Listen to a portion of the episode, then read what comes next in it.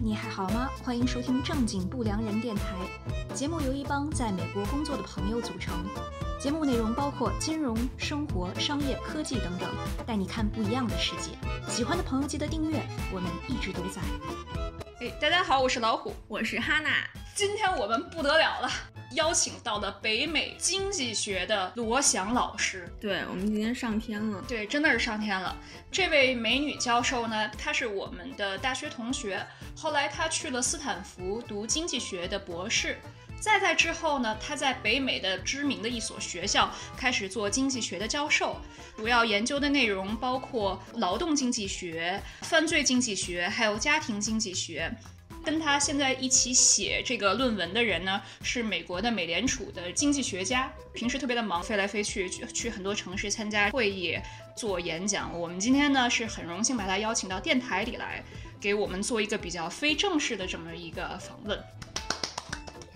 哦，多谢老虎介绍，介绍太好了，我们的荣幸，特别荣幸。对，因为 L 教授之前回国演讲的时候，都是去中国最有名的高等学府去演讲，所以我们今天就是庙小，但是哎，菩萨给请来了，那还是特别开心啊，来到电台，因为平时都是跟学经济的人聊嘛，然后跟非经济的人聊一聊，感觉还是。挺开心的，然后大家看看经济学都在做什么。因为我们本来以为经济学是说像啊央行，像国内的央妈，美国的美联储，财政政策、货币政策，我们以为那个是经济学，但是我们没有想到，原来经济学这么的庞大，就有特别多的分支，连刑法都出来了，我们都震惊了。那您您感觉经济学好像涵盖特别广，但我们上学的时候。我在国内上的就是本科嘛，就是好像就是就是分宏观和微观两两方面，然后但是后来发现经济学涵盖的东西特别特别广，感觉就是读了博士了之后，那个研究面就越来越细了嘛。所以我研究的其实也算是应用微观经济学，所以还是会用到很多微观的这个理论知识。然后就是它属于微观里面的一个分支，嗯。就是平时，比如说出门做个 Uber，然后就是跟司机闲聊嘛，司机就问你干嘛的呀？我说我是教经济学的。啊，说哎，那我应该买哪个股票？我说哎，现在的这个这个货币政策如何？然后我就每次都特别不好意思的，哎，我不知道哎。就哎，那那那你知道些什么呢？然后你做些什么？然后说哎，我其实是做犯罪学的。然后就安静了，然后就。犯罪经济学真的是，就是好像。嗯，司机也不知道该往哪个方向再延伸这个话题。对对对对对，就突然气氛凝重起来了。对对对对，像那个，比如说搞理论经济学的，就是要做很多模型啊什么的。然后别人要是问你你是做什么的，大家就不会说我说我是经济学家，大家说我是数学家。然后这样说完了之后呢，也气氛凝重了。哎，数学家是在。就是科学界地位比较高的一个就是 title 吗？还是就是大家都为什么会说自己是？就是因为我觉得应该不知道你是做什么的吧？哦，就是数学那些理论，除了我们平常应应用的一些，你也不知道。我觉得他只是很害怕别人问他要买哪只股票，所以故意说数学。对的，对的，对的。话题终结者。对。因为我感觉像这种犯罪经济学，那出来了以后，很多这个教授其实不光是经济学家，其实也是政治家，因为它关系到这个社会的运转，还是要拿怎么证据说话，然后用数据说话，然后并不是很政治，但是也许我们的发现的一些结果呢，会用于就是政策的这个 policy making 啊之类的。对。那这个犯罪经济学在北美算是一个比较冷门的分支吗？还是挺挺热的？做的人其实还是挺多的，我觉得。就是平时，然后最近我参加一个，就是那个网上的那个 seminar，就是现在 COVID 期间大家都在网上嘛，然后发现有两百个人参加，两百个人在那边听，然后我也震惊了，不知道我们这个领域竟然有两百个人在做。在研究犯罪经济学，对的对的。然后当然很多什么社会学呀、呃政策学啊、法学啊，大家用不一样的方法，但是看很多问题其实差不多的。嗯，L 教授最近是不是刚给学生考完期末考试？因为现在是四月份。对对对，就考完试之后，我就我就放心了，我就不用再每天盯着那个邮件看某一个可爱的学生说。老师可不可以晚交一天作业啊？然后老师，我今天没有办法考试啊，然后我就放心了。哎，你听说过最奇葩的借口，就拖延作业、拖延考试的借口有什么？北美当然最盛行的是我的姥姥或者我的奶奶去世了。我妈病了。对，这个就是有有同事啊，我有的同事说一年会见到同一个学生，跟他说我的奶奶或者姥姥去世了三四次。然后就不知道他哪来的那么多姥姥和奶奶，他他估计估计这个学生他也他也忘了他说了几次我姥姥或者奶奶去世了，所以他估计也忘了。就是这边很重视就是学生的权利和毅力，就是利益，就是学生如果有任何的突发事件啊，或者是身心健康啊，我们就不能强迫学生交作业啊，或者去考试啊，我们都要负责去。这个重新重新安排啊，大学生或者是刚来美国的研究生，其实是很值得先去把学校的这些规章政策给了解一下，因为有些你自己学校赋予你的权利，该用的时候就给用。就如果你家里有出了什么情况，或者是你自身身体啊、心理啊出了什么情况，该去请假就去请假。就这一点，可能我觉得您所在的这个国家做的比美国要好。其实美国也有很多这种，就是其实是咱们不知道。对对。老虎，你原来在本科的时候，你知道这些吗？因为老师教授的权限特别的大，所以有些教授就感觉人很和善，就是他可以理解你。但是有些教授就啊做自己，就是 我不知道该怎么礼貌的形容。搜索一些中性词。对，有些教授就是大家都知道，他特别的喜欢自己研究的领域。太专注了，以至于他认为任何的教课对于他来说都是负担。就感觉那种感觉其实都是这样的，因为我们要是往上提升，就比如说我现在其实助理教授，如果想升副教授或者正教授，其实主要还是看你的研究。看研究。当然你不能教课教的特别烂啊，你还是要教的教的，但是就是教课还是不是主要的那个评评判标准。哎，那如果想做研究，就想纯做研究的话，除了教课，还有什么其他的路可以走？就有一些那种算研究员吧，但是这种研究员这个方向不可能变成终身教授嘛。主要就是你想当终身教授嘛，你可能就不会被开除啊，或者怎么样，或者你可以有更多的自由去做自己想做的东西。对。我们今天正题，对我们讲点那个 L 教授的老本行，就是普及一下知识，对，所以还是挺有趣的。对对对，我看好像美国是世界上最大规模监狱的国家，是是这样子的吗？对，美国的监禁率是全世界第一。哦，然后如果如果说你看监禁人口的话，就中国的人口比美国人口要大很多，对不对？但是美国的监禁人口其实比中国还要大。啊，所以美国的监禁率是中国监禁率的，我不知道是七倍还是八倍，反正要就是全世界第一。监禁的基数还有坐牢的这个比例都比中国要多好多。对对对，这太不可思议了。它这个这个现象就叫那个美国的大规模监禁，叫 mass incarceration。哦。它这个监禁率就指的是关在监狱里的那些囚犯，然后跟这个整个人口的比率是吗？对的，对的。嗯。所以你看，所以监禁率是从某一个时间点的。如果你要是看一个人一生中曾经会被监禁的这个概率，那这样的话就会更高了。嗯。那这个是因为美国的犯罪率比较高，还是说因为他们这个？特别喜欢关人，这是一个特别，这是特别好的一个问题。其实是，其实那个因素很多了。其实曾经的监禁，呃，曾经的犯罪率还是很高的，所以监禁算是一个想要呃抑制犯罪的一个一个手段。但是后来呢，犯罪率就比较平缓了，所以就是一些其他的因素呢导致了这个监禁。所以呢，呃。呃，就我在讲这个政策之前，我可以就是先简单的说一下这个背景，哦，好因为感觉大家可能不太知道什么是大规模监禁。哦，对啊，就感觉就是很多人都坐牢，文盲式理解，不好意思。对，其实其实是这样的，其实是这样的。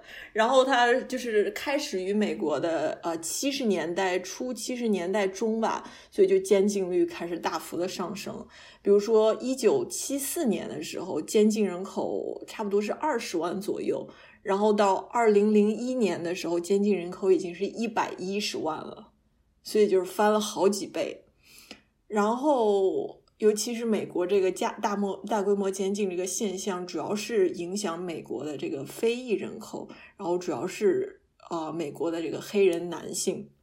比如说，二零零零年的话。高于百分之十的年轻黑人男性是被监禁的，百分之十。但是这个只是说，我看，比如说二零零二零零零年末的一个数据。但是如果你看一个黑人男性的一生的话，每三个人里面就有一个人曾经被监禁过，所以这个现象就是特别的、特别的大规模，所以叫大规模监禁。对，百分之十这个。还挺吓人，这个非常，这个非常高，对对，而且这个就是两千年，对两千年的时候，两千年后那个监禁率就相当于平比较平稳，就稍稍的降低了一点，但是还是居高不下的这种。明白，所以平稳的意思不是说变少了，就平稳就是说它一直是悬在那儿，特别高，悬在那儿的，然后稍稍降低，但是比起一九七十年代那个还是没办法比的。哦，嗯。难道是人都变坏了吗？从七十年代到两千年，并没有这样的。其实，如果你是看犯罪率的话，其实这个犯罪率就比较平稳，或者有一些犯罪率其实它还是在下降的。当然，这个犯罪率下降有一部分也是因为很多。真正的坏人被关起来了，所以他没有办法犯罪嘛。但是还有就是，但是就是整个的这个文献认为比较比较重要的一个点，就是非常严厉的量刑政策，就是美国这个 sentencing policies。然后，比如说，我就给大家举几个例子吧，就是比如说，美国有很多的。叫 mandatory minimum sentences，叫强制性最低量刑无假释。嗯，就是很多，就是你犯的某一些罪的话，你就有一个最低的量刑，然后也无假释，所以就是会会会会给一个人就是很长的那个服刑期。嗯，然后啊，比如说还有一个罪，呃，还有一个那个政策叫呃 three strikes laws，叫三振出局法。就是说，如果你一个人是累犯的话，你的那个量刑就是会比初犯的话就高很多。比如说，在美国加州，二次累犯你的量刑就是一次累犯的相当于是两倍。但是如果你要是犯第三次的话，你就可能面临二十五年以至终身监禁。哦，就是不管他的这个呃犯罪的性质是什么。就是呃，当当然，他还是针对某一些呃犯罪的，但是就是三镇出去法很多州都有，然后每一个州的那个就是呃要求也不太一样，然后加州的要求算算是非常严格的一个，对，然后然后比如说还有一个叫 choosing sentencing，叫真实量刑，就是一般比如说你要是受到一个十年的监禁的话。你其实呃服刑不到十年，你就可以出来。比如说你在监狱里面就是比较好的行为啊等等，你就可以提前出来。所以这个真实量刑呢，就是避免了这个情况。他就要就是一周的要求就是都不一样嘛，从百分之二十五到百分之百，就是有一些州你就要要求你服刑百分之百，就不管你在监狱怎么样，你都不能提前出来。这种哎，那这种会不会监狱里面就反正大家都已经放弃治疗了，就会会很。监狱里很不安全啊，就大家都不想好好表现了。对，所以所以这就是，所以你的问题，所以就是导致呃就就是呃就是跟我们下一个要讨论的有关，就是监禁到底是对犯罪有什么影响？到底是呃抑制犯罪还是导致犯罪？就像你刚刚说的，如果大家都放弃治疗的话，是不是就所以就还是得有一点点的鼓励措施，是吧？对对对，所以就是所以这个。呃，到底是对犯罪的是正面还是负面的影响呢？就是呃，结果都不一样，像不同国家呀、不同地区啊，那情况不一样，所以你他的那个影响其实也不太一样。然后从理论上讲呢，监禁其实是一个抑制犯罪的一个政策、一个手段。首先呢，它就是为了就是使这些特别容易犯罪的人丧失犯罪能力，叫 incapacitation effect，就是说你把你关起来，你就没有办法犯罪了嘛。嗯，就是 incapacitation，就是把你关起来，你就你在里面做坏事，你就不要出去做坏事，这种。有道理。对，然后第二个主要的那个就是影响途径呢，叫 deterrence effect，就是震慑力。震慑力呢，就是分两种，一种就是我已经犯了罪的人，然后他在监狱里面通过这种非常艰一个很艰辛的一个经历，就震慑住你了。我就以后我就说什么我都不想再进监狱了，所以他以后呢就要。好好做人，所以这叫震慑力。然后还有一种呢，就是可以预防呃潜在的犯罪，就是比如说我这个人我可能要犯罪，我要其实我有点想犯某个罪，但是呢，面对呃美国非常严厉的这些量刑政策，他可能会就被吓到了。我我以为我应该就会罚个款就行，结果一看哇，我我可能要坐五年的牢，那我还是算了吧。所以这个也是叫 general deterrence effect。这个很让我想起来，就是咱们国家秦朝的时候，好像是是咱们国家历史上面刑法最严格的时候，什么动不动把你鼻子割了，或者是有很多这个 大家，有有有很多那种特别恐怖的，割裂，什么凌迟是吧？对对对，那太不人道了，我感觉。就看看古装剧看多了。对不起。但是，就是像我们说的这些，基本上都还是就是就是关里面，没有什么其他的惩罚，就是要关很长时间嘛，然后也要劳动，也要。刚才嗯，L 教授讲的时候，我就想到了那个有个电影《发条城》，就是他不是就是说把一群就是就是特别有可能比较反社会人格的青年给他关起来，然后好像是给他们用各种各样的方法，就最后都已经有点逼的，就是人格都。已经就可能身体里就没有那部分暴力因子了，但是感觉就是也挺不人道的。就反正刚才他说的时候，我就忽然想到了这个电影。但是可能我们说的都只是就是把它关起来，然后就是最主要的是震慑，然后让他不敢下次再进来。对，就是非常长的这种量刑，让你增加你的犯罪的这叫成本吧。嗯哦，对对对，增加增加成本。就一看要判那么多年，那那那，要不然就算了。对，那要算了吧。对，但是反正就是这两个是主要是啊，监禁对犯罪可能有，就是可能抑制犯罪的两个两个渠道。但是其实监禁呢，也可能会导致犯罪，就是主要是因为你想，监狱里面确实关了很多重罪犯，就杀了人啊什么。当然也，但是多数的罪犯还是犯了一些就是轻微的犯罪。所以这些人放在一起的话，很多那种轻微的罪犯呢，他在监狱里面反而会学习一些，比如说犯罪技巧，然后可能建立这种 犯罪关系网。所以他以后放出去的话，他他他可能再犯罪的那个成本其实会变低，所以他可能会再犯罪。这这就然后还有一个在在监狱里边养蛊啊。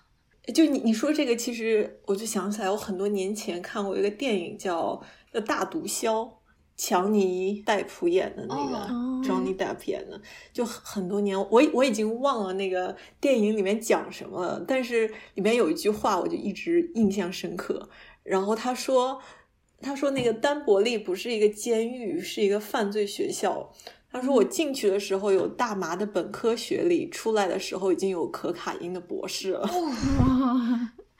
所以他就会里面可能会跟其他那种大毒贩啊、那种大毒枭之类的，就学习很多你之前一个小喽啰 不知道的东西。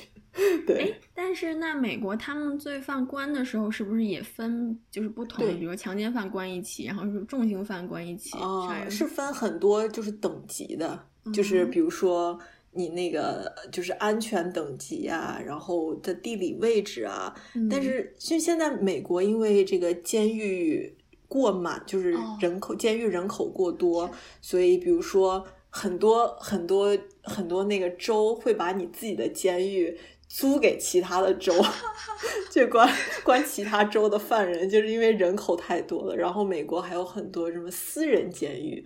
就是私人运转的，然后去州某一个州政府啊，去租你那个监狱关犯人之类的。之前那个爱波斯坦，就是罗利岛的那个人，他是不是就是在一个私人监狱？这个情况我倒是不知道他是在什么监狱里面的，但是美国还是就是监狱的种类还是挺多的，就是州监狱啊、国家监狱啊、私人监狱啊，还有小的那个叫 local jail 啊之类的。一般都是男女分开的，是不是？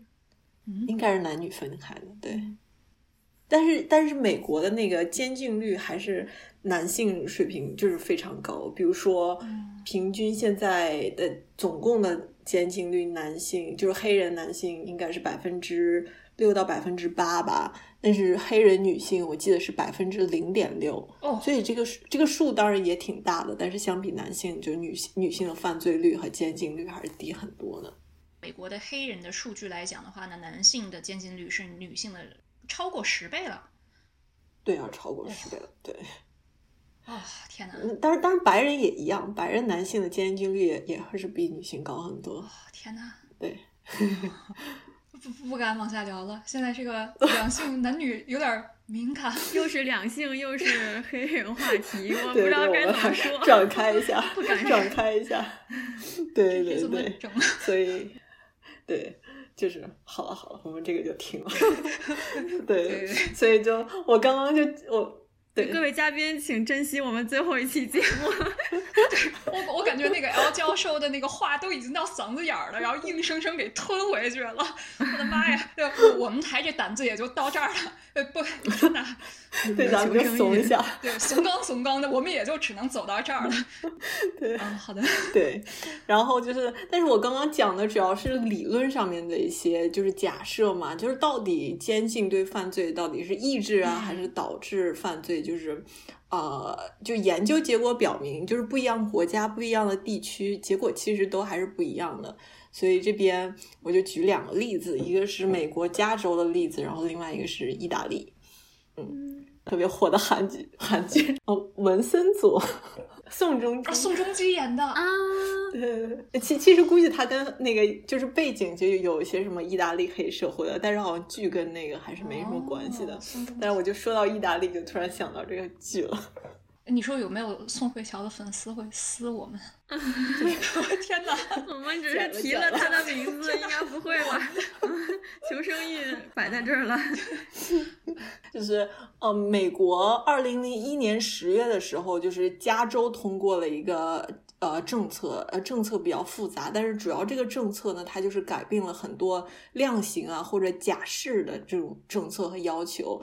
但是美国出台这个政策也主要是为了。呃，就是对抗呃加州监狱里面人口过剩的这个这个现象嘛，所以在这个政策出台之后几个月，就是加州的这个入狱人数就大幅的下降。比如说出台这个政策的时候，每周在加州要有两千个人入狱，每周两千个人入狱，然后但是。过了几个月之后，就是在在这个政策颁布之后呢，这个人数降到了六百人左右。所以，因为这个入狱人数下降了，所以加州的监禁率也下降了很多。所以你就可能会关心，监禁率下来了，犯罪率会不会上去？对。然后，但是这个研究表示，暴力犯罪率比上年相比，其实还稍稍下降了呢。哦。但是。财产犯罪率呢微微上升，但是上升的也不大。你也不能把这个财产犯罪的这个上升完全归咎于这个政策，因为在这个政策颁布前，这个财产上升、财产犯罪率已经有上升的一个趋势了。所以，所以总的来表示呢，加州的这个政策就并没有对犯罪率有就是特别特别大的影响。但是相比之下呢，我们看另外一个类似的政策在意大利。就意大利是二零零六年啊七月三十一号嘛出台了一个法案，叫做集体清算法案。这个法案呢，就是说对于二零零六年五月之前犯了某些罪的这些罪犯呢，把你的刑期直接减少三年。那很多人他已经在监狱里面服刑了很长时间了，他剩下的刑期不到三年了嘛，所以很多罪犯当时就立马就都直接释放出去了。所以，但是他这个法案还有另外一个要求，就是说，如果你直接因为这个法案释放的那些犯人，如果你在五年之内再犯罪的话，你可能会要面临加刑。在这个啊集体清算法之后呢，就是意大利的监禁率就一立马就下降了。但是呢，之后呢，这个监禁率又是缓慢的回升，直到几个月之后呢，这个监禁率其实又回到了 法案前的那个监禁率。他的初衷是什么？有一种天下大赦的感觉，就每个人减三年。其实也主要是为了呃，就是就是减小这个，就是这个监狱里面人口过多嘛。其实监狱人口过剩还是有很多很多问题的。嗯，而且他这个。你即使是马上释放了他，还有一个就是面临加刑的这个可能性，所以从这个角度上来讲，这个法案还是有一种震震慑力的。嗯，就是我现在是放你了，但是你要是敢犯罪的话，我就更严严厉的惩罚你。嗯，那后来这个犯罪率又回来了的意思，是因为新的人犯罪，还是因为这些老人放出去了以后，然后又瞎搞？就是 他们呃，其实是都有的，还是他们发现还是有一些震慑性的要呃震慑性的作用，但是呢，还是呃犯罪率明显上升，而且就是有一些接受了这种释放犯犯释放的罪犯更多的那些地区呢，犯罪率上升的就更明显，对。所以就是总的来说，监禁就是总的来说，这个文献里面是发现监禁是有一定的抑制效应的。但是这个抑制效应的大小呢，就是跟不同的国家、地区啊都有关系。然后，而且总体来讲，当一个国家的监禁率已经相当高的情况下，比如说在美国，这种抑制效应呢就会不是很明显。因为，因为这个道理其实也是很简单的。你的监禁率太高的时候，你关了很多重罪犯，你也关了很多其实犯罪倾向不是很大的人，因为某些原因他犯了罪。但是其实你不把这些人关起来，你用其他的方式去教育、去惩罚他，以后其实也可能就不会再犯罪了。但是如果你把他都关起来的话，那也许也会有一些其他的反作用、反效果。所以，就是我刚刚说的这些，就是宏观上面的一些现象。但是如果看微观的话，有很多呃一些一些一些文章也发现，就是一些就是相比两个人，比如说他们的犯罪其实是差不多的，但是有一个人他遇到了一个就是特别狠的法官，然后就把你关起来了；另外一个人呢，就是遇到一个比较。就比较 lenient 的法官就没有关起来，那这个被关起来的这个这个人以后其实可能会再犯罪，然后他以后也很难找工作啊等等的。所以从微观的角度来讲，你一个你监禁过的这个这个经历，并不一定就可能抑制你以后的再犯罪。诶，那也就是说，这个量刑它其实还是有挺大的自由度，是在法官这儿的，是吧？对的，就是关于法官或者是检察官，他都有一些他的自由可以选择的。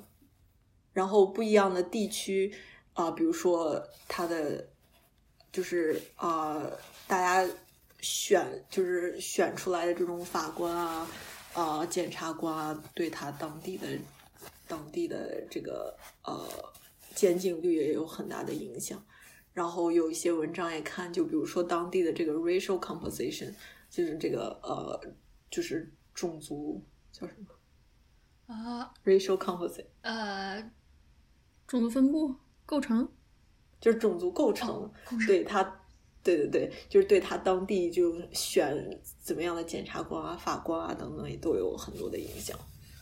对，就说一个比较简单的例子，就是比如说你一个人面临起诉，然后你那个检察官搜索的时候，你看他车里面有有把枪，但是你你并不能说说你这是 armed with，就是就是你当时犯罪的时候你是拿着枪的，拿着武器的，还是我放车里没用啊之类的这种东西。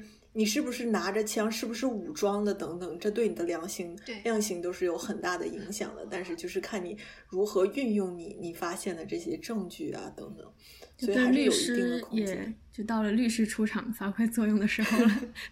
对，就感觉。不过我我其实，但是我也不是学这个法律的，就是皮毛上知道一点，但是细节上面应该还有很多的。推荐那个美剧《金装律师》The Suits，特别好看。，哦对对对对，然后 超喜欢那个，是不是对，哎，你知道《金装律师》是其实是在多伦多拍的吗？不是吧？等一下，那不是美剧吗？我一直以为是在纽约。它 background 是纽约，对但是它其实在多伦多拍的。就多伦多有一个横店影视城嘛，里面搭了个纽约。啊，对对，就是那个，就是它那个 downtown，就是就是他那个对多伦多市中心。哦，其实有很多美国电影都是在多伦多拍的。嗯，挺好的。就，嗯，好好，我知道有很多就是纽约的街景什么的是在 L A 拍的，因为 L A 有那个是有点像一个横店一样，它搭了很多纽约的街景。然后我去看过，里面那个房子都是空的，但是外面看上去特别特别像。但是美国应该都会比较贵嘛，但是加拿大应该会便宜很多，所以我在纽约拍真的是，我都没有办法想象。对，嗯，那刚您说嗯这个，就有些人他关进去了以后，给他放出来，他又得要再找工作，但是你找工作好像又不好找，对就有前科嘛。对，那这个新的法律可以帮助到有前科的人去改邪归正吗？还是说，其实这些放出来的人，他被逼无奈，又得要开始干一些不法的事情？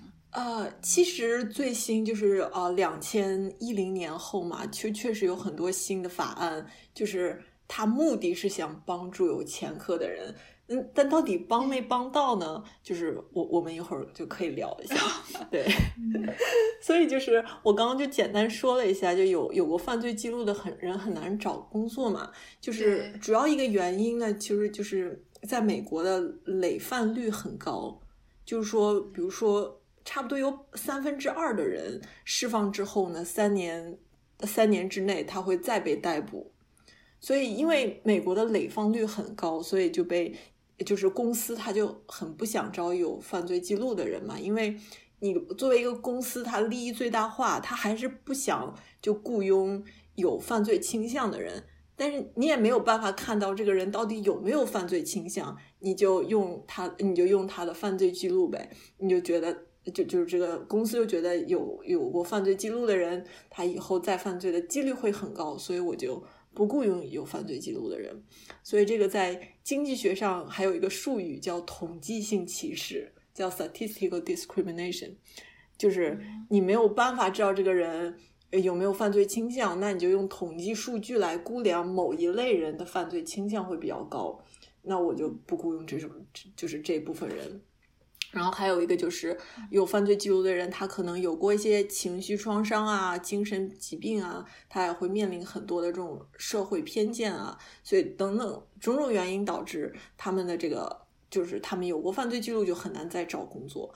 然后呢，刚刚我们又说，在美国，尤其是黑人男性或者就是受教育程度比较低的黑人男性，他就是监禁率很高，所以呢，这个大规模监禁呢，也导致了一个很大的种族的就业差距。所以呢，就是因为这个种族的就业差距呢，就是美国很多州呢，它也颁布了法法令，就是法案，就是志在。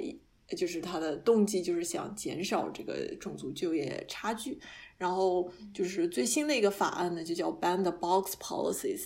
然后昨天我查了一下，我竟然没有查到中文怎么说，所以我就解释一下什么叫 Ban the Box 哈，就是就是像你们在呃美国找工作啊，或者是大家申请美国签证的时候，不是都有一个申请嘛？然后那个申请上面。就会问你很多问题，有一个问题就是你有没有过犯罪记录，然后每个问题前面不是有有一个小框，那个小框就是 box，然后你要是有过犯罪记录呢，你就在前面打个勾，然后那个一般这个公司的 HR 要是看见那个一打一个勾，然后就直接把你的那个就你的那个申请就可以扔了，对吧？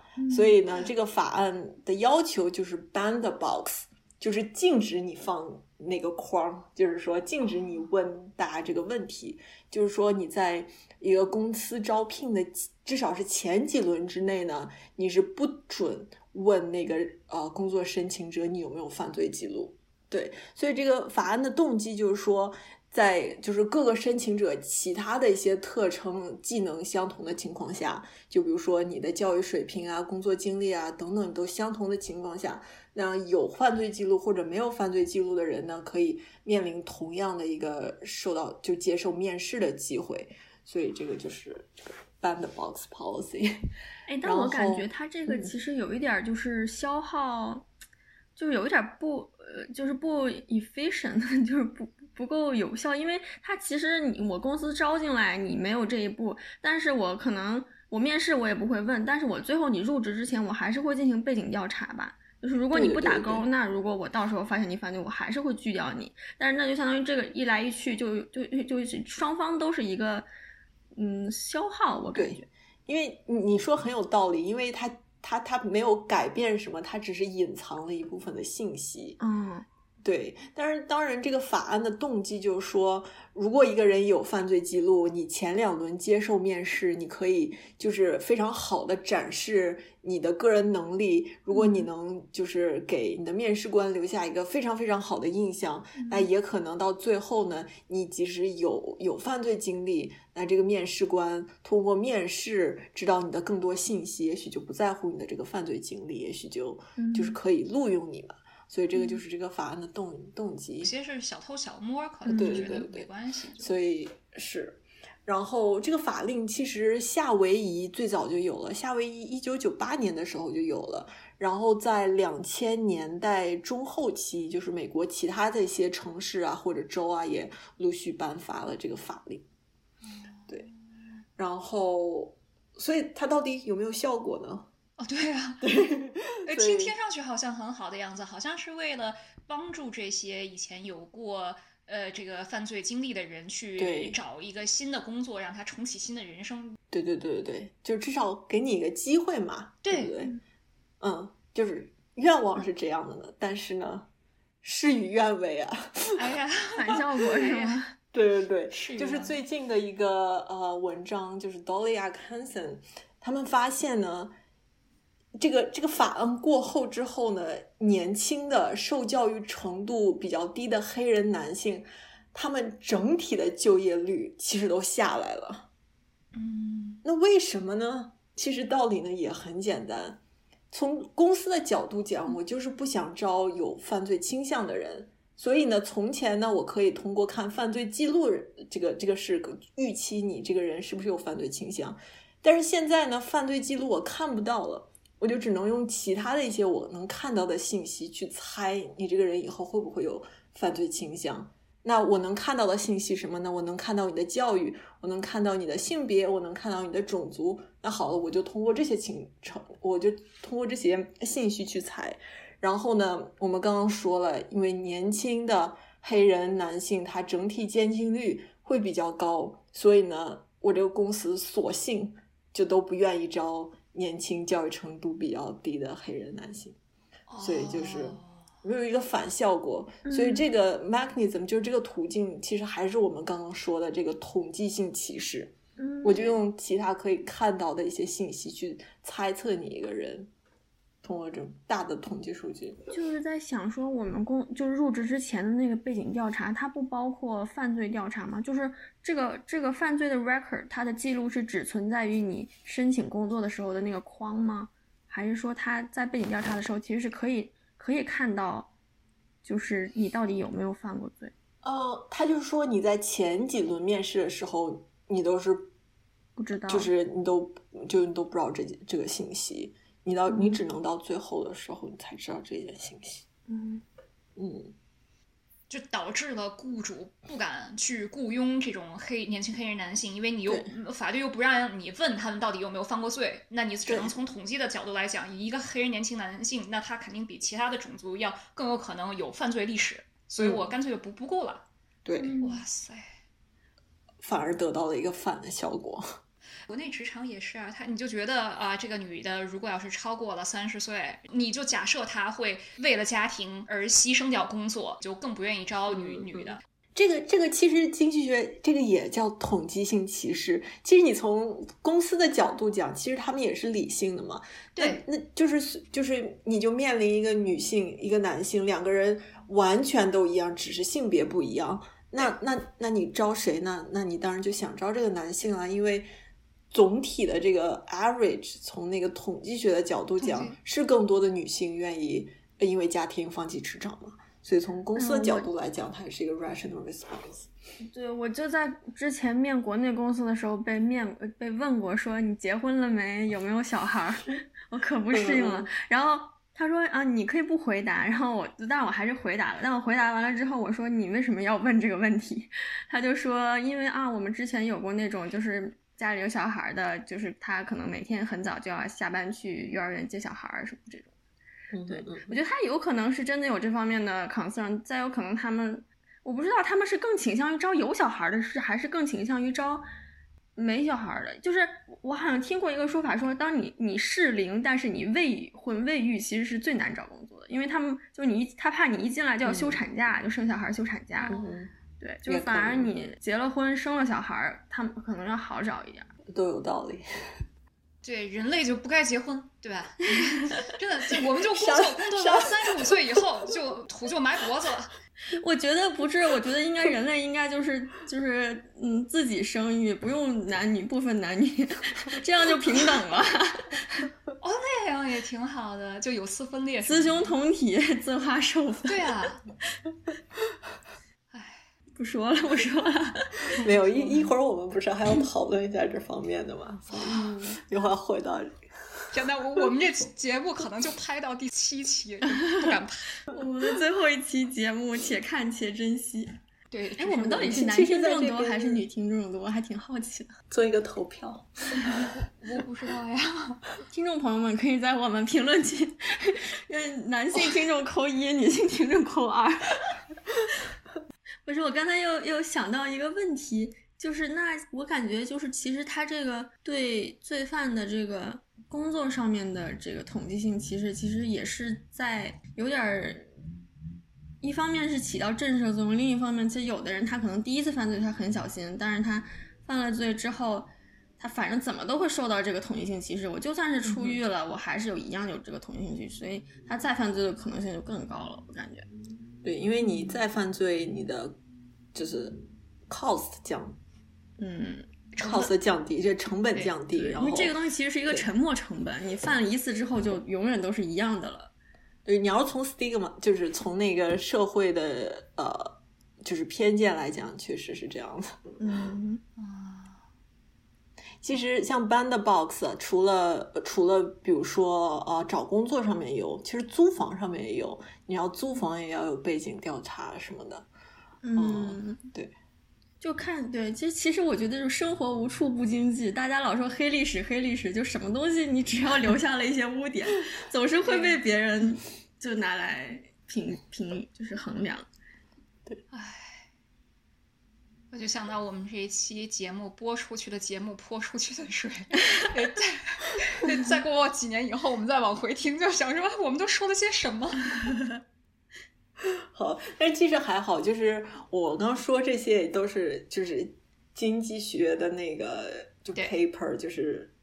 研究对研究表现的都是数据表现的，也不是对，就是我们我们随便说一说。对，其实我们是没有这这个，我们是到目前为止，我们没有给任何的个人的观点，全都是从数据、还有模型的、还有社科调查的结果上来说的分析，理性的、客观的呈现。对，因为我就是在本科课上，有的时候会讲一些故事啊什么的，其实也是这些类似的东西。那有没有调查，就是说你的学生的犯罪率可能会下降？上过你的课的人 会，就是有起到震慑作用。但是我的学生还挺喜欢这些的，因为他们估计觉得就是就跟听故事一样嘛。对，呃，是什么样子的经济学的学生是需要选学？我上的一门课就是呃本科三年级的经济学学生，所以这种东西就是比较某个专题的，就不是。对，不是 econ one on one 那种。对对对对，所以就是经济学的学生其实是会学到这些分支的，即使大学的大学的经济系的学生也是要学这些的。啊，也 depends，就是看你教授教什么了。因为就是教什么课，这个课是我们自己自己那个设计的嘛。因为我是做这方面的，所以我就教这方面的。所以你想给他们教毒品就教毒品，想教犯罪就教。哎呦，所以那是不是就是他们也会选择按看这个教授的背景去选择他们想去学哪个方向？对，因为就是之前你的那个就是 syllabus，嗯，呃，就是都放在网上了，他们可以去看。嗯。哎，那那你们学校比较就是流行的，大家同学比较喜欢选的方向是什么呀？有好奇。哎，我我其实不知道哎，因为哎，我们我们本科的时候是不是哪个科好过，哪个科那个教授给的分 高，我就选哪些？哦，我们好像是先会去网站上查教授，看这个教授他的风评怎么样。哎，我从来都不敢查我自己。我我我从我一次都没有点开过。就本科生嘛，他肯定不会不太会关心你教授是做什么，但会很关心你教授给成绩给的松不松，水不水。对对对。你不敢查吗？我不敢查，查你也别别别查。但是我就之之后就是介绍那个学生的那个就是评价，然后就学生会说我就太严了，打分太严了，然后那个交作业的那个 deadline 就是那个日期太严格之类的。日期还有啥严不严格的？哇塞，我们从来不敢跟老师讨价还价，那日期就日期呗。对我我我也是这样认为的，但是我觉得我觉我觉得我们就是中国小孩会比较乖，所以就是老师说什么是什么，从来都不讨价还价。嗯，所以除了犯罪，L 教授呢对毒品也颇有研究。我我重新说一下，哎，除了犯罪。天哪！我在说什么？对，除了犯罪经济学，我们的这个 L 教授呢，对于毒品经济学也非常的有研究。嗯，好。做完今天的这期节目，就失去了一个朋友。没有，你说我对毒品颇有研究，听上去好像很酷。除了犯罪，除了犯罪，还对毒品有研究。过一会儿就有人开始偷偷盯上 L 教授 做背景调查，给你后码，我我绝对不会让你的学生知道你的身份的。FBI 在 L 教授门口蹲点儿。毒品的地方犯罪率就应该会很高吧？这是是不是有什么门道？对，就是尤其是在美国，监禁就是人数里面有很大一部分都是做毒品的，这也是。呃，部分源于美国当年的这个毒品战争，就是像美国七十年代早期，就是美国的就主要都是粉末可卡因，一般是来自于智利，然后又因为当时的一些什么国家乱七八糟的一些东西嘛，所以后来呢，很大程度上都是来自于呃哥伦比亚的两大贩毒集团。哎，说到哥伦比亚的贩毒集团呢，我又想到了，我前几天还看到了一个电影，叫《Loving Pablo》，它的中文名字叫《毒枭之王巴勃洛》。对，是讲当时这个哥伦比亚的这个大毒王叫呃呃叫什么名字来着？叫 Pablo Escobar。对，就是他是根据这个真实。呃，事件改编的，当然那个电影里面多少是真实的，那就那就也不知道了。但是就是讲讲当时这个大毒枭 Pablo 的一些事迹嘛。然后，然后我这前面维基百科了一下，说 Pablo 当时也称为 King of Cocaine，就是可口呃可可卡因国王吧。然后他说是他是历史上最富有的罪犯。对，就是因为呃贩毒发家。对，他在当年他死的时候，他的身价是三百亿美金啊，然后到今天呢，差不多也就快六百亿了。当然，他他他最后被打死了嘛，而且当时也是他，就相当于是他占领了一个非常大的一个就是就相当于当时那个美国的可卡因，一大部分都是从他那边过来的。然后对，然后从他这边进口来的那个可卡因，粉末可卡因，主要是集中于啊纽约啊、洛杉矶或者迈阿密。然后就是可卡因的这个涌进，也伴随了很多这种枪支暴力，因为当地的这种贩毒集团，他得维护自己的这种批发零售市场啊等等，所以他就要伴随很多的暴力。然后呢？但是当时是因为就是最开始智是智利嘛，后来因为这种哥伦比亚这个毒贩进入了市场，其实是可卡因的那个价格呢一度下降了不少，因为就是你想供给增加了嘛，所以价价格就下来了。但是呢，总体来说，当时这个毒品的价格还是很高的，就是就是中低收入的人呢，还是没有办法负负担得起这个粉末可卡因的。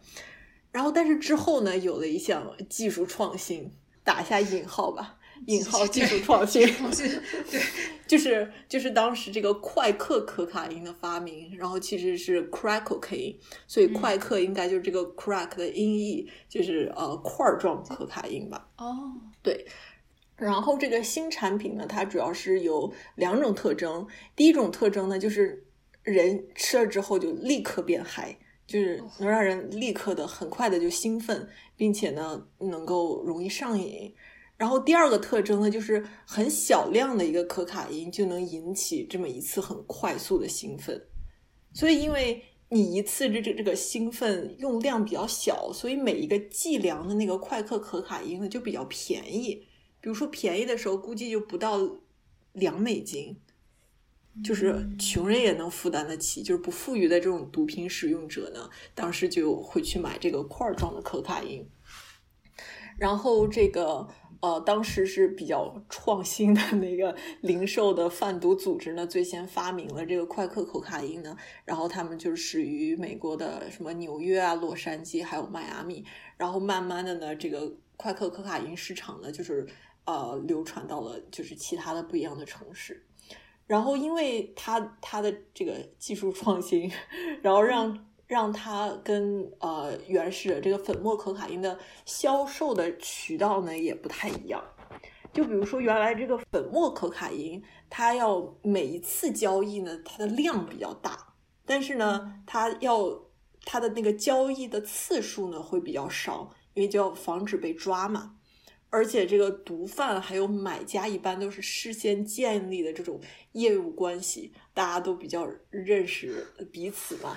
而且交易的地点呢，也就也是比较隐秘的，就是估计大家建立就是电影里面看两个黑帮那种秘密交易，交易一大包粉那种，对。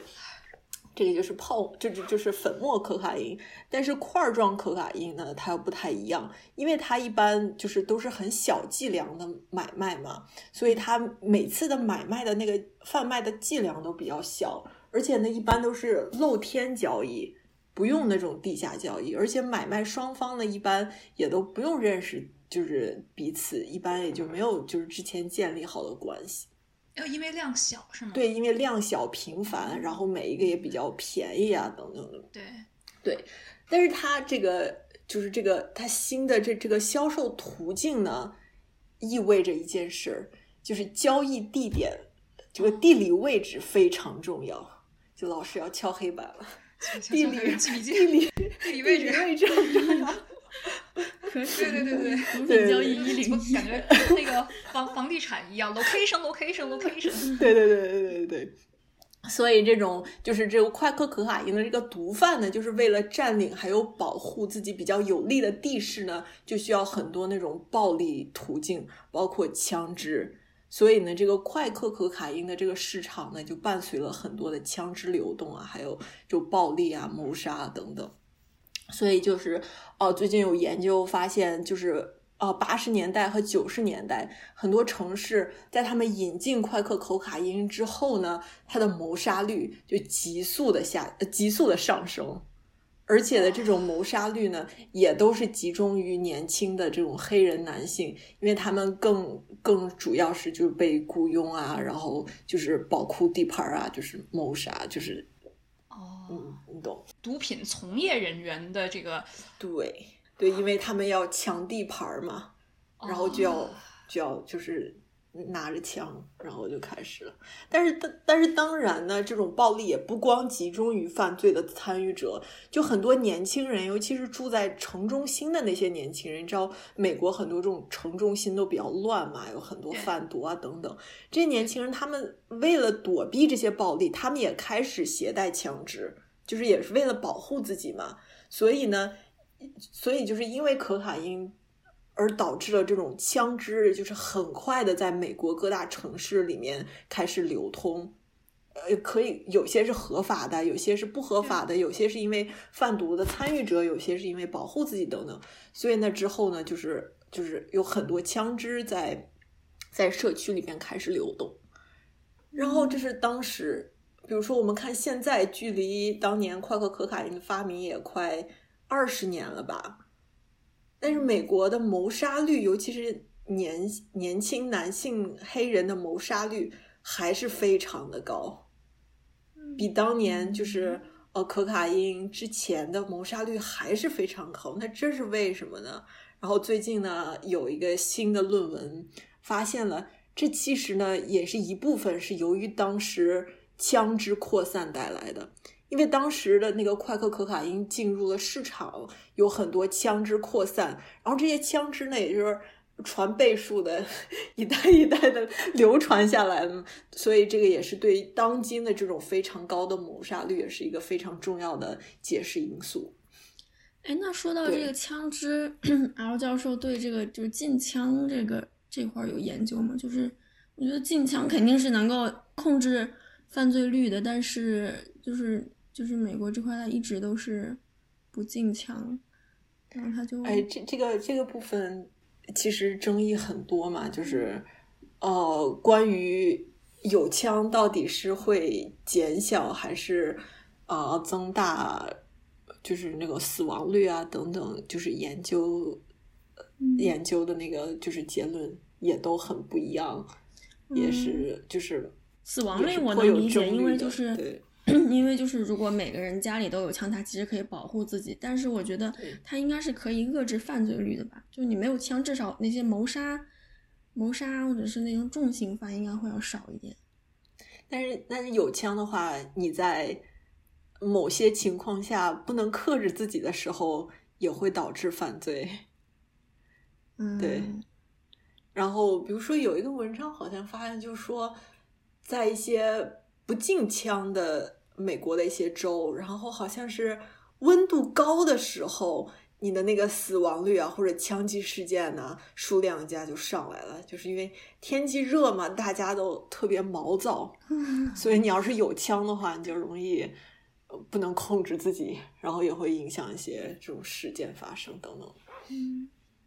你看，美国每个州的法律不一样。像纽约的话，就是你要摸枪就是非常难，很严格嘛。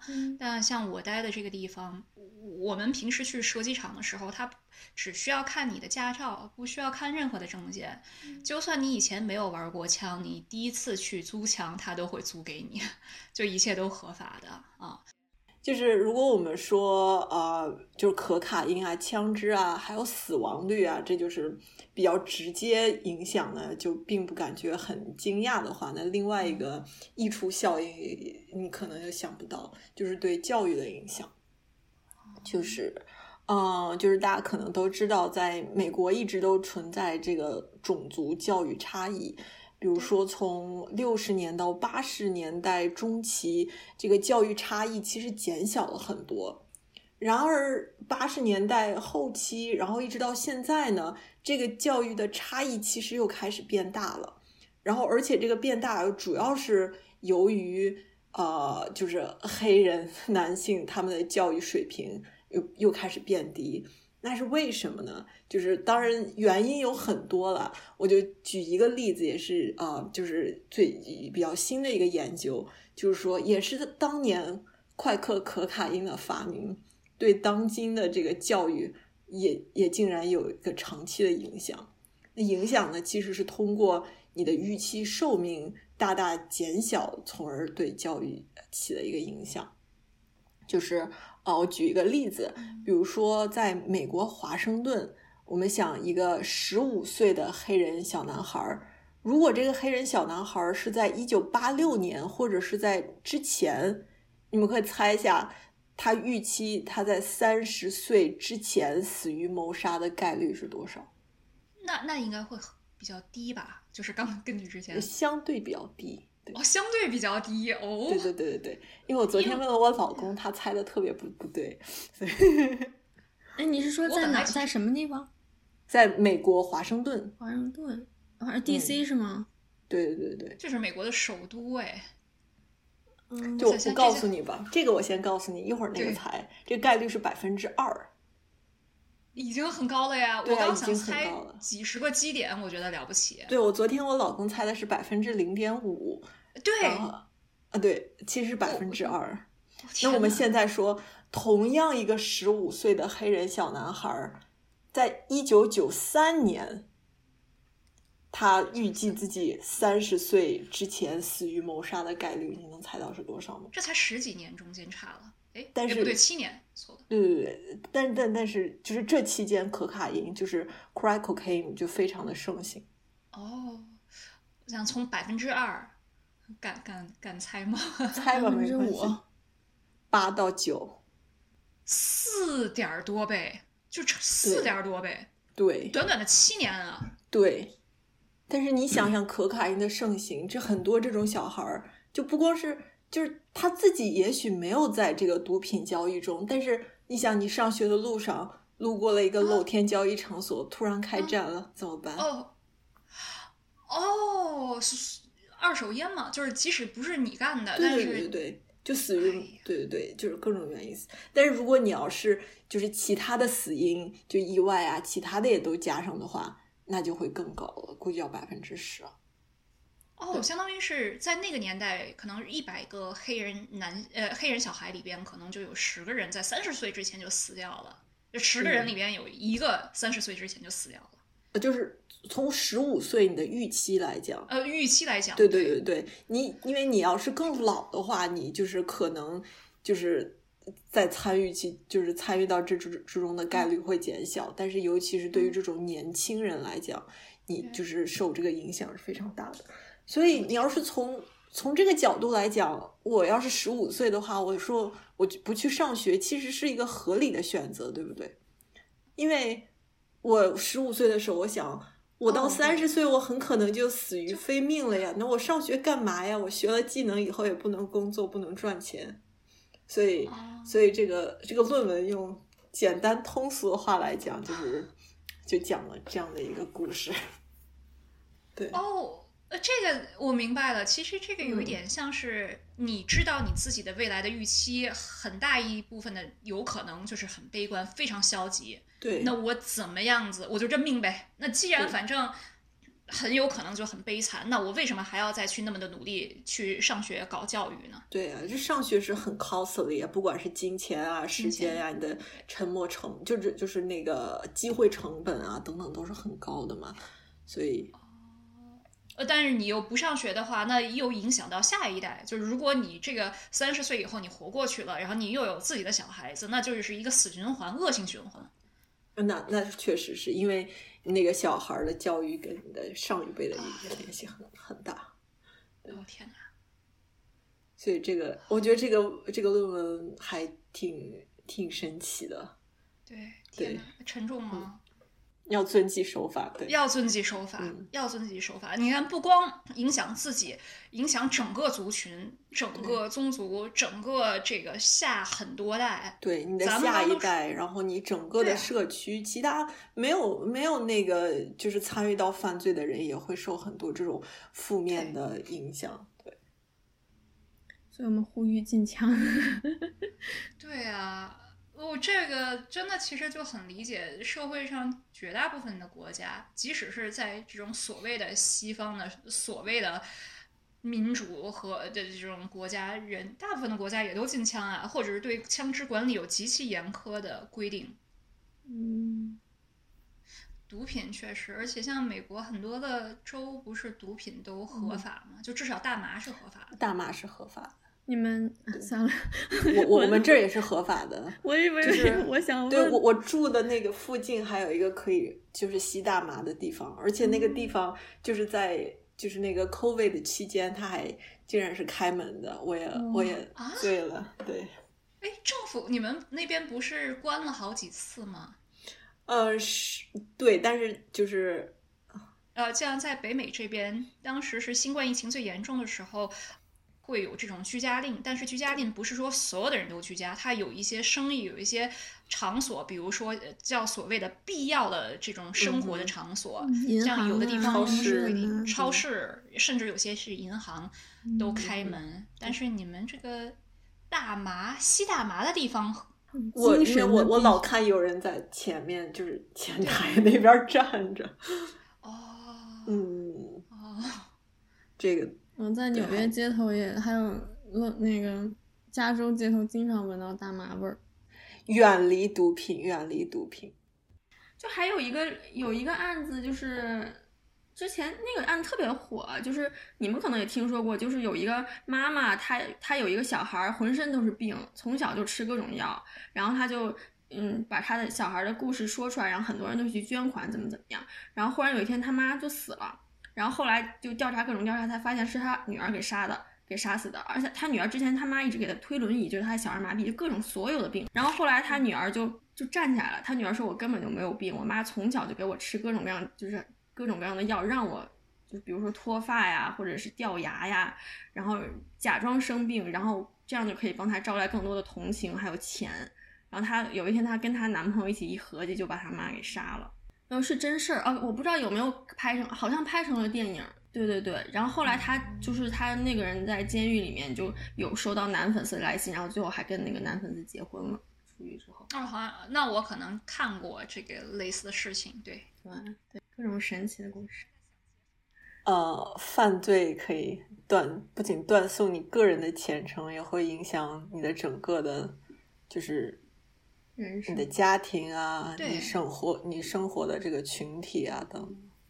所以，啊对，这个真的是太可怕了。你看，今天聊了犯罪，聊了毒品，这些东西都是有强烈的相关性的，嗯所以也能理解为什么国内那些吸毒艺人是我们说的是零容忍嘛。嗯，嗯，同一个种族，同一个家族，然后你要影响很多人、很多的家庭，所以这是一个极其不负责任的，而且是它的影响完全是超过了一个人的可控范围之内。不光是你这一代，而且你的下一代也会受到很多负面的影响。对，就有些事情是一定底线不能做的，一旦做了就回不了头了。就你犯罪一时爽之后，就火葬场，火葬场，对呀，对，对，整个的犯罪一时爽，三代火葬场。变相的，所以这个原来什么来着？追妻哦，虐妻一时爽，追妻火葬场。是这样子的。对对对，所以不提倡虐妻，当然也有不提倡犯罪。然后教授也是做了很多的努力，要推进一些立法的改变，然后他的作品也都是被这个主流的媒体所引用。嗯，其实都是自己的一个小小的努力吧。但是，呃，作为经济学家，大家都希望自己的一些小小的发现、小小的推进，对于社会的发展啊，或者是政策的推进，能做一些小小的贡献。所以呃，刘教授过谦了。嗯前段时间还刚去那个中国的最高学府去嗯 做了云演讲。有一个云演讲，啊，本来要飞回北京的，但是因为疫情的关系，所以就变成了线下线上的这种讲座啊。我们我们特别的荣幸，嗯，非常感谢谢谢谢谢，就聊得非常开心。第一次，第一次跟非同行的朋友聊严肃的话题，但是聊得很，呃，不严肃的怎么讲？嗯，就我们是牛奶可乐经济学，对对对对的。那我们今天就聊到这儿，耶谢谢，拜拜。